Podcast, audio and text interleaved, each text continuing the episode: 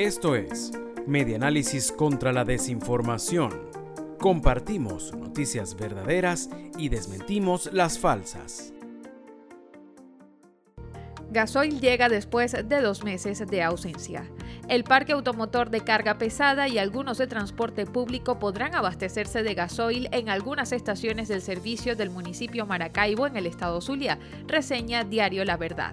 Un empleado de la estación de servicio Maracaibo, ubicada en la avenida 16 detrás del cementerio Cuadrado, informó que desconocen el tiempo que estará el combustible disponible, ya que no se sabe con certeza cuándo los volverán a abastecer. Se logró conocer que las estaciones de servicio que fueron surtidas son Pedregal, ubicada en Vía La Concepción, Las Mercedes en San Isidro y Carro Chocado en la Circunvalación 2 de Maracaibo.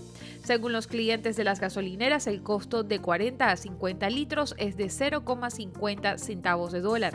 Trascendió que estas estaciones de servicio están dolarizadas y no trabajan con el esquema de pico y placa por desconocer el sistema de distribución.